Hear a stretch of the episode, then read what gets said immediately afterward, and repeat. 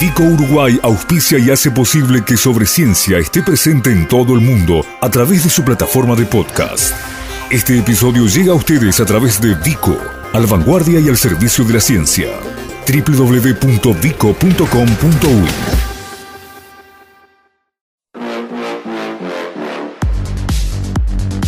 Capitales de la Ciencia. Ciclo especial de Pedesiva y sobre ciencia para conocer a los investigadores que producen conocimiento en todo el territorio.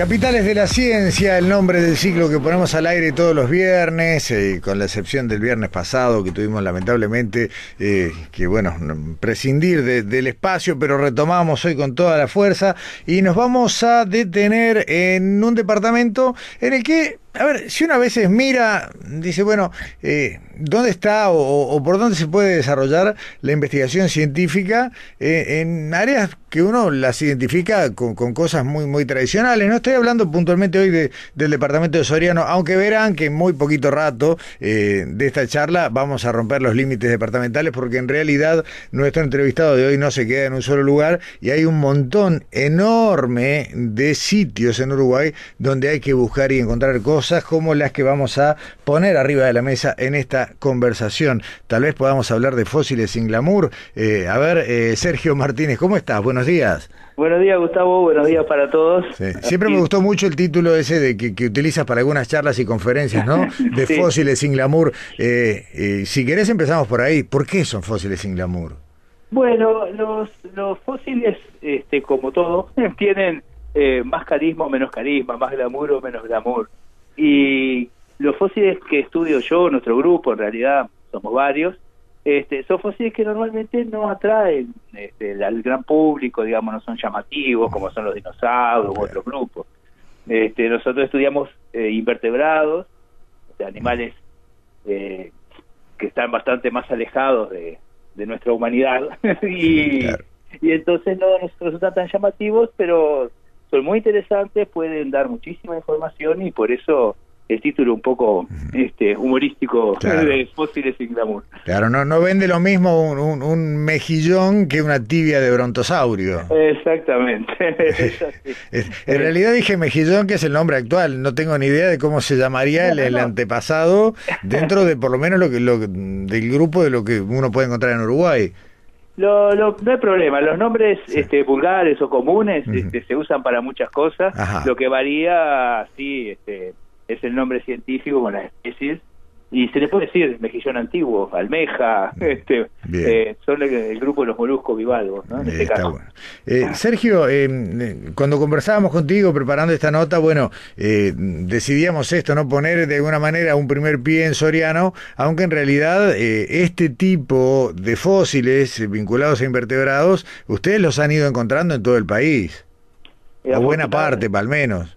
Sí, sí, sí, sí, afortunadamente sí este, prácticamente en todo el país, en todos los departamentos, hay este, diferentes tipos de, invertebrados, diferentes tipos de, fósiles eh, que nos permiten trabajar, este, dependiendo del momento, más sostenidamente en uno, en otro, este, entre ellos Soriano, por supuesto. Mm, bueno, hablemos de Soriano. ¿Hablamos de trabajos eh, en zonas fluviales, eh, en costas de, ríos y arroyos o de todo tipo? Eh, bueno, en cuanto a, eh, aparte de lo que hacemos nosotros, hay otros, este, digamos, otros grupos de investigación que trabajan también, ¿verdad?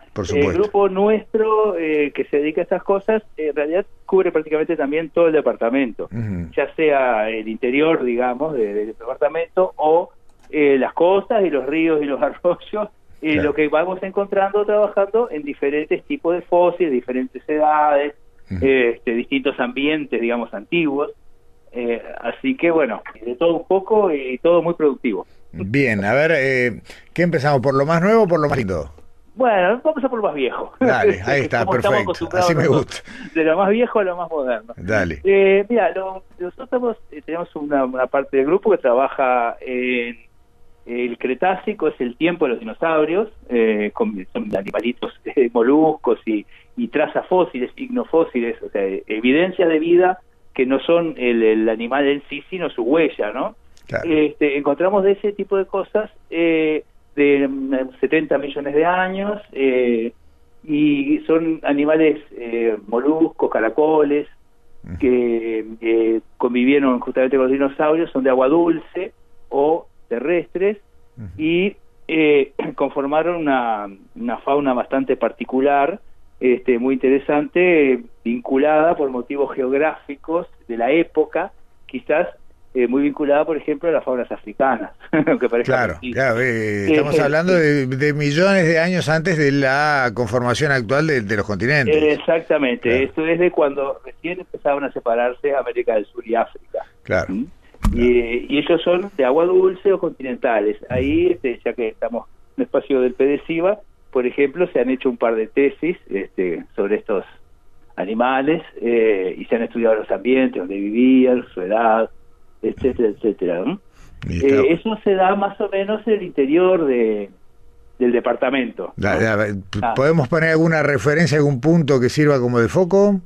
Este, bueno, eh, por ejemplo, los alrededores de la represa de Palmar, este, ahí se encuentran unas rocas blanquecinas, que son unas calizas, que es donde se encuentran estos estos animalitos, ¿no? este, claro. Hay, se usaron algún tiempo, hay algunas canteras también por la zona, eh, en esa, todas esas zonas se, se encuentran este tipo de cosas. Son difíciles de ver, digamos, para el no experto, ¿no? no es que eh. uno vaya caminando y, los vea. Claro, en general hablamos por lo que decías de, mm, digamos, trazas o restos que aparecen en el interior de rocas. Sí, sí, están, están como generalmente hay, si bien hay alguna estructura, poquito de estructura original en algunos, básicamente son moldes o, están muy modificados este, mineralógicamente. eh, y entonces este, eh, no son a veces tan fáciles de percibir. Claro. Eh, eh, pero sí sucede más fácil en nosotros más modernos, ¿no? que ya nos vamos de 70 millones de años a unos miles de años atrás, lo sumo alguna decena, este, que hay dos unidades sensoriano, una también de origen de agua dulce o, o terrestre y otra de origen marino estuarino, eh, una de ellas, la, la, más de agua dulce, y eso se encuentra justamente a lo largo de ríos, arroyos de, la zona, y sobre la costa del río, del río Uruguay, se encuentran estos que eh, otros moluscos que son de origen marino estuarino, más, y esos ya nos resultan más familiares, ¿no? Correcto. Correcto. Eh, Sergio, en el. Bueno, en realidad, si, si te pregunto lo que te iba a preguntar, te voy a sacar del orden. Vos decías que vamos de, lo más viejo a lo más nuevo. Pero estaba pensando en todo lo que es la riqueza de la costa del río Uruguay, ¿no? Que, que parece ser, sobre todo en las partes donde, se dan los barrancos y demás, parece ser bastante inagotable.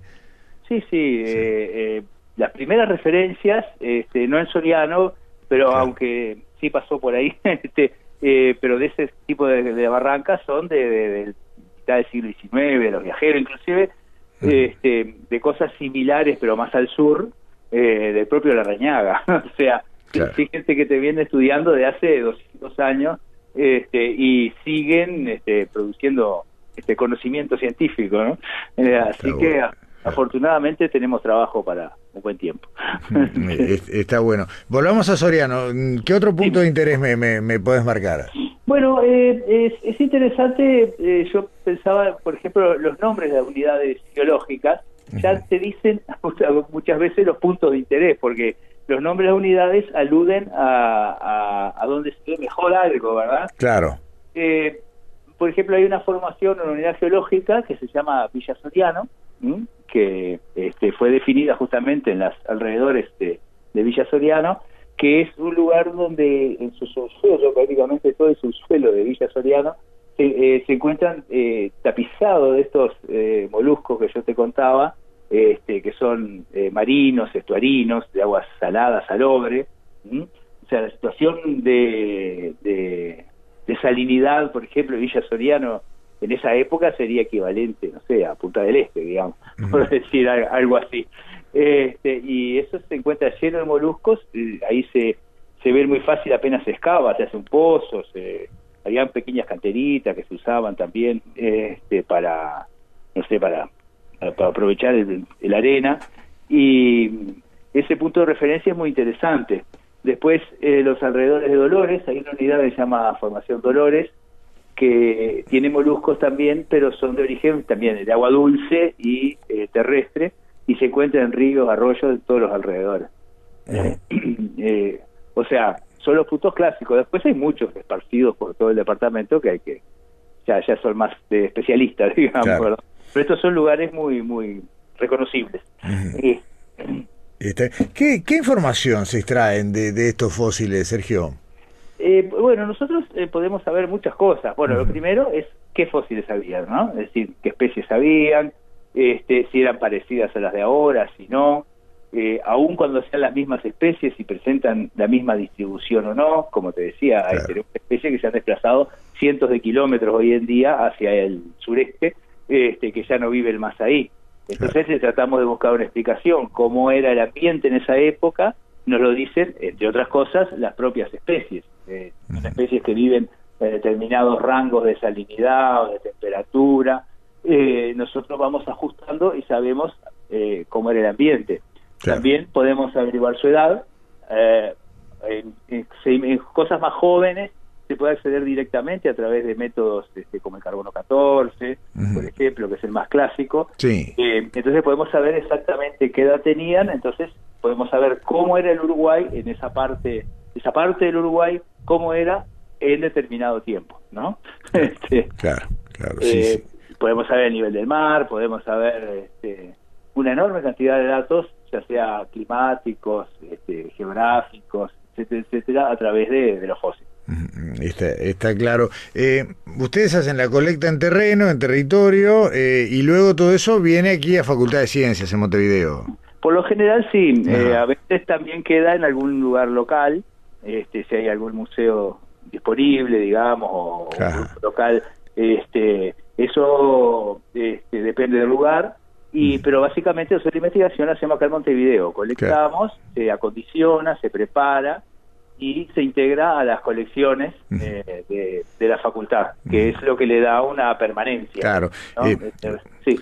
Ahora, las colecciones de facultad, bueno, eh, por ejemplo en Fossil Day eh, o en algunos otros días puntuales del año, se, se utiliza ese hall lindo, grande que tienen en Facultad de Ciencias para exhibir una porción. Ahora, vos hablaste de otros lugares. Eh, dentro de lo que conoces, de lo que has visto o de, de los lugares de exhibición con los que ustedes interactúan, eh, ¿a dónde, y acá me, abro a, a los 19 departamentos, ¿no? Eh, ¿Cuáles son las que no hay que perderse o dónde uno puede tener un buen pantallazo de lo que apareció, de lo que se ha ido encontrando en Uruguay en materia de fósiles de invertebrados?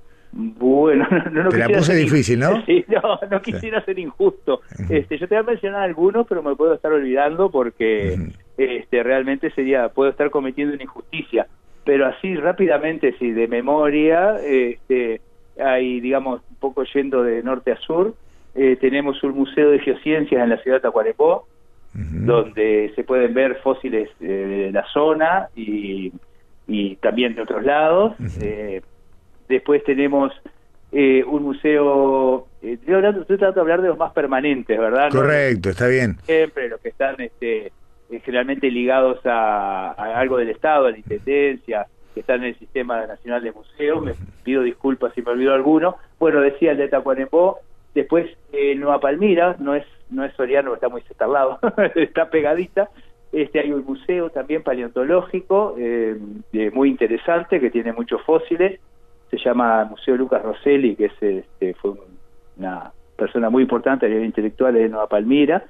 Eh, Después y tenemos los clásicos museos de Colonia, donde está principalmente el, museo este, en la zona real de San Carlos, que es un museo paleontológico estrictamente, y tenemos otro en el centro, eh, que está frente a la plaza de la ciudad vieja, que tiene ese museo, tiene de todo un poco, digamos, un museo que tiene muebles, tiene cuadros, pero tiene una sala paleontológica está muy bien armada.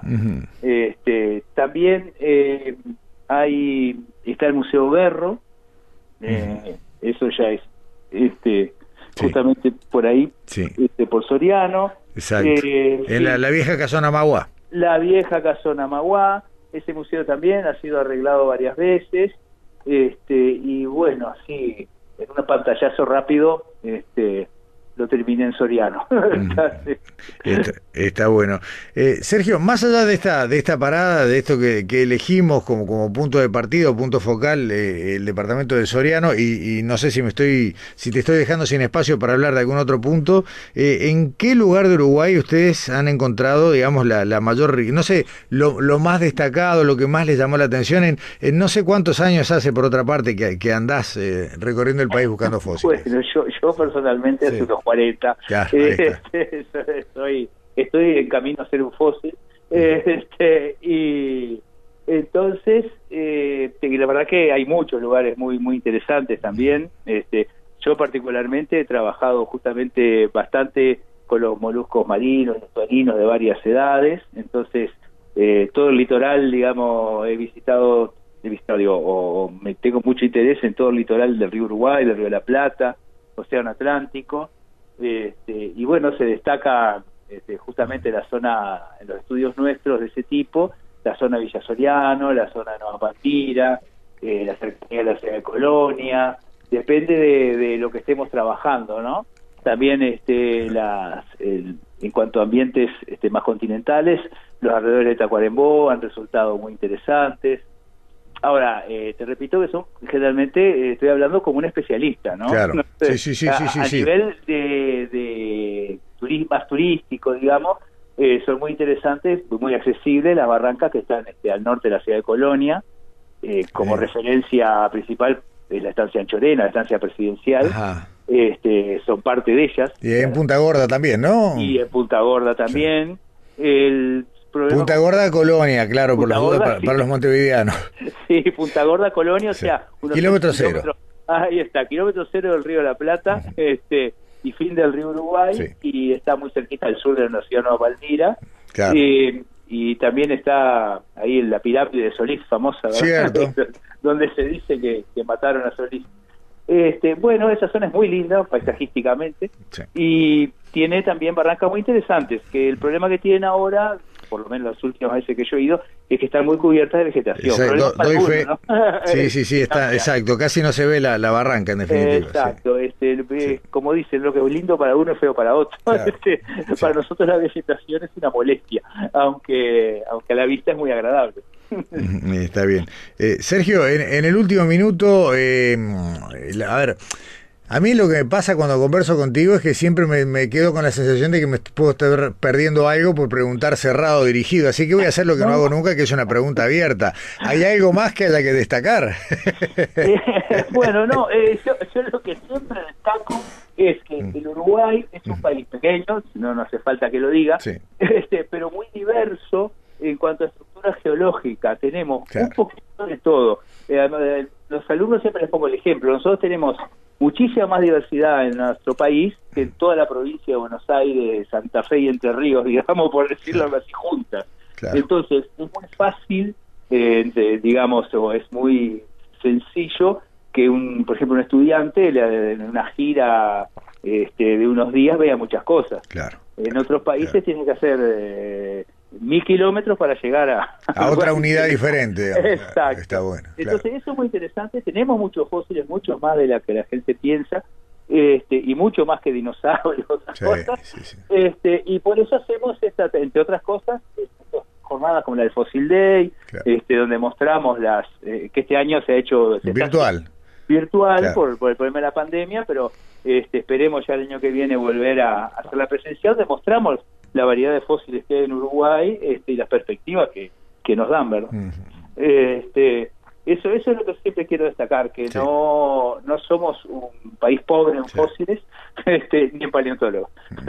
Está bueno. Y por suerte hay una, una linda comunidad de, de- de- de estudiantes y egresados que van nutriendo filas, ¿no? A- afortunadamente Sí, el relevo generacional existe. Bien, muy bien, este. Entonces, a través del PDCIVA principalmente, hemos, se van este, desarrollando los posgrados, ¿verdad? Maestrías, doctorados, y bueno, las generaciones se van escalonando este, y para darle continuidad al tema, ¿no? Que eso es la, la ciencia. Está bueno. Eh, Sergio, y, y agradezco la, la mención que hiciste más de una vez en la nota a lo que es Pedesiva, que es con quien coproducimos este espacio, en el entendido justamente este, ¿no? De darle destaque a eh, lo que es la, la, a ver, el despliegue ¿no? del conocimiento científico en todo el territorio del país y no solo en, en donde están los ladrillos acá en Montevideo. ¿no? Exactamente, tanto la, Universidad de la República, la Facultad de Ciencias, este, como el PDCIVA se ocupan de, trabajar en todo el país, más allá de, como decimos, de repente uno hace sede en un lugar porque, bueno, en algún lugar tiene que estar. Pero eh, nuestra actuación es en, todo el país, y eso lo, puedo asegurar.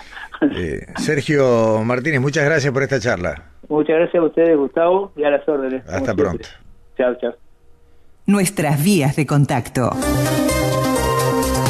Correo electrónico info arroba sobre Facebook sobre ciencia UI. Twitter arroba sobre ciencia.